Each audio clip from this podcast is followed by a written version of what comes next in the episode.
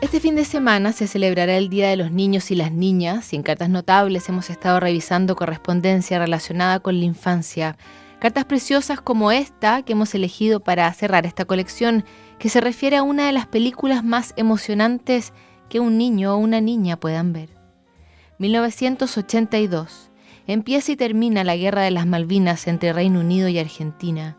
En el camino entre Francia y Mónaco muere la musa de Hitchcock y princesa de Mónaco, Grace Kelly.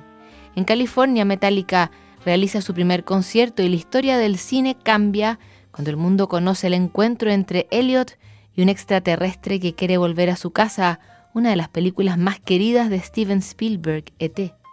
Gana todos los premios posibles, provoca fascinación en todas las edades, atrapa también todos los corazones y todos también miran ahora hacia arriba preguntándose si habrá o no vida en otros planetas. Un fenómeno como ese, por supuesto, haría que viajaran cartas de acá para allá, algunas para el director, otras para el mismísimo ET, como esta en que un niño le dice, Querido ET, creo que eres muy lindo y divertido. ¿De dónde eres? ¿Cómo son tus amigos? ¿Cómo es tu nave espacial? ¿Qué tan rápido puede volar? ¿Cómo es tu casa? ¿Qué idiomas hablas? ¿Te gusta la Tierra? Tal vez no puedas responder a todas estas preguntas, pero solo con que respondas a algunas de ellas y me puedas mandar un recuerdo tuyo estaré satisfecho. Atentamente, Mark. Las preguntas de ese niño eran básicamente las que todos se hacían por la curiosidad y el cariño que había despertado en un amplísimo público la criatura de Spielberg. En otros casos, fue incluso más allá, y la película se convirtió en una experiencia significativa para las familias, como cuenta una mamá en esta carta. Estimado fan club de ET y señor Spielberg, soy la mamá de Tommy. Le escribo yo esta carta porque Tom nunca aprendió a escribir, mucho más que su nombre. Tom tiene ahora 20 años y es autista. Eso significa que prefiere su propio mundo interno, fascinante para él, que el real que está fuera de sí mismo. De todos modos, Siempre le han gustado las películas con efectos especiales, naves espaciales y extraterrestres sorprendentes, así que fue natural casi que nos turnáramos con su papá para hacer la larguísima fila para conseguir entradas para ver ET en el cine. Cuando estuvimos finalmente en esa sala oscura, Tom salió de ese mundo interior donde permanece. Gritó, aplaudió, se rió y luego, sí, Tommy lloró.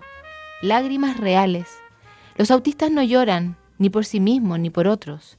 Pero Tommy lloró y habló sin parar sobre ET desde ese día.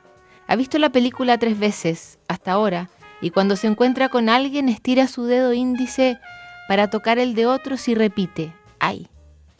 ET ha cambiado la vida de Tommy, le ha hecho relacionarse con algo más allá de sí mismo. Es como si Tommy también fuera una criatura adorable y espacial, venida desde muy lejos y que trata de encontrar su camino a casa como ET, totalmente suya, Hannah Antonian.